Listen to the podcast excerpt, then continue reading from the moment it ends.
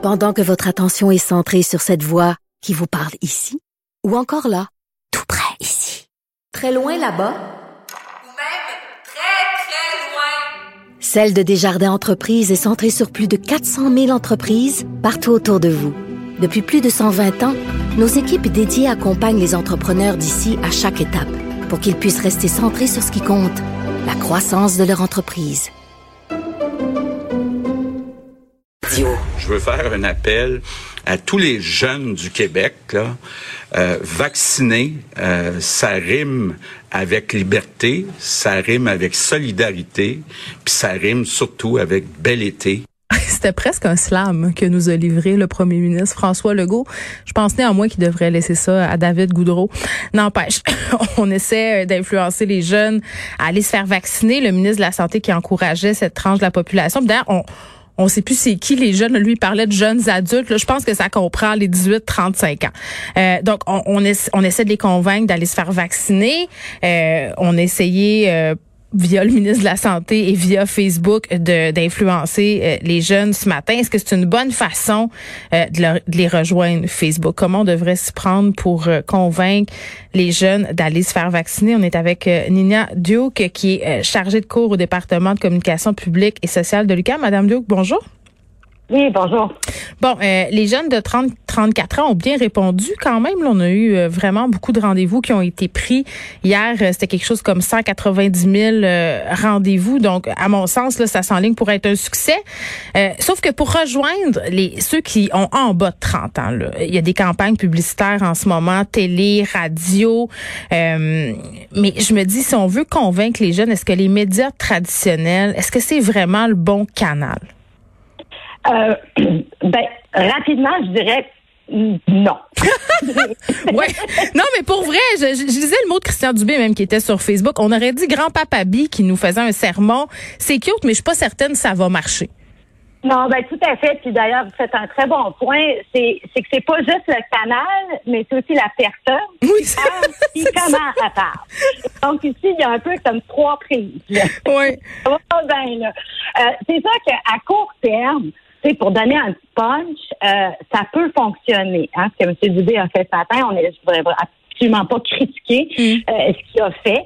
Euh, mais quand on lit le post Facebook, on voit bien, si on regarde les commentaires, que c'est pas les jeunes hein, qui ont été interpellés par ben, le message de M. Dubé. Il faut quand même dire là, que sur Facebook, c'est pas des jeunes majoritairement. Là. La plateforme est très, très populaire pour les gens, je dirais, dis-moi si je me trompe, là, de 40 ans et plus, voire même de 50 ans.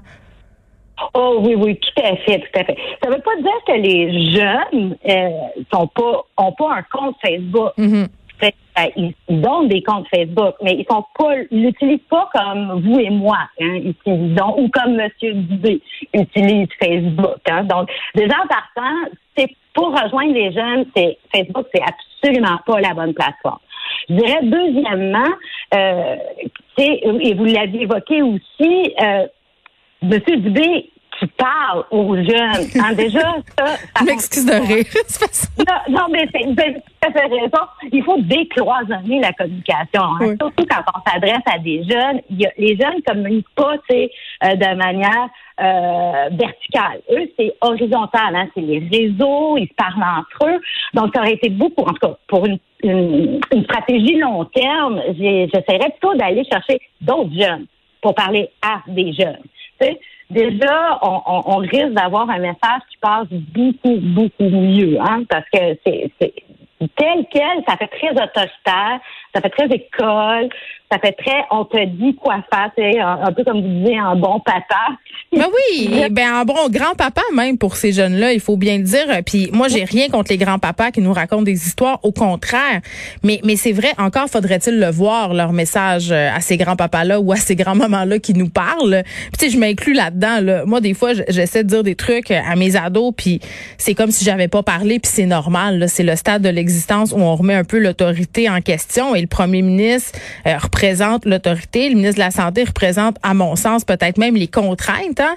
Euh, les jeunes sont tannés de se plier à des contraintes. Est-ce qu'on devrait pas aller rechercher, comme vous le disiez, euh, des jeunes? Euh, on a fait appel à des jeunes l'année passée lors de la première vague. Ça avait été critiqué par ailleurs parce que ça avait coûté cher, mais d'aller chercher des Pierre-Luc Funk, des Sarah-Jeanne Labrosse, on pourrait, mais encore là, est-ce que ça aurait une quelconque efficacité?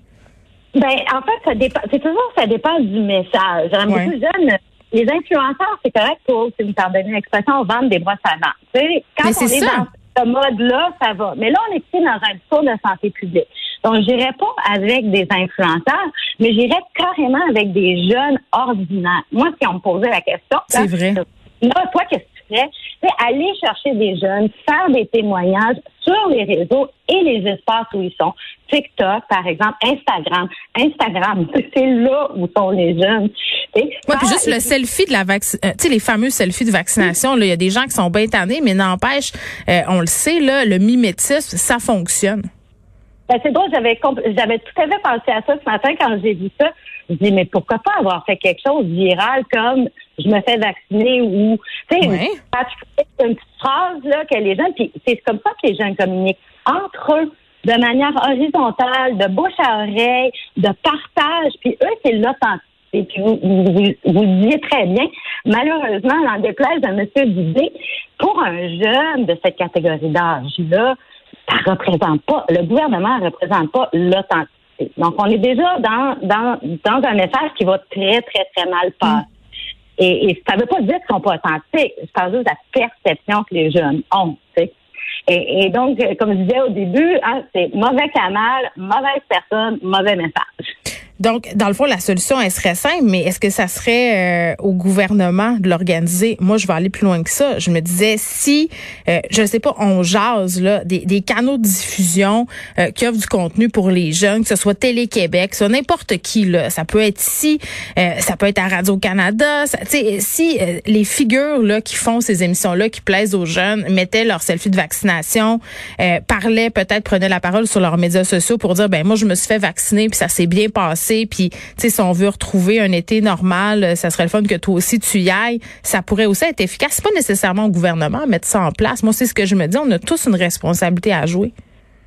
Ben, je, suis d'accord avec vous. Puis de toute façon, quand, quand, quand, quand, on vient à parler avec les jeunes, le gouvernement a il y a beaucoup, beaucoup de misère. Mais c'est vrai de, de, du fiasco, là, c'était de, des vidéoclips de, de, de M. Arruda, de Dr. Arruda, tu sais. Donc, même quand oui, mais ça, c'est un autre dossier, là. Il avait manqué de jugement. Il savait pas trop à qui il s'associait. Puis c'était un peu malaisant. Mais c'est sûr que, tu sais, je niaise depuis le début de la semaine parce que, euh, tu sais, en disant yo le jeune, puis c'est la semaine des jeunes, c'est sûr que, tu sais, on, on, dirait, euh, quand le gouvernement essaie de s'adresser aux jeunes, qu'on est dans un épisode géant de Watatata, là. Ça fait un peu fake.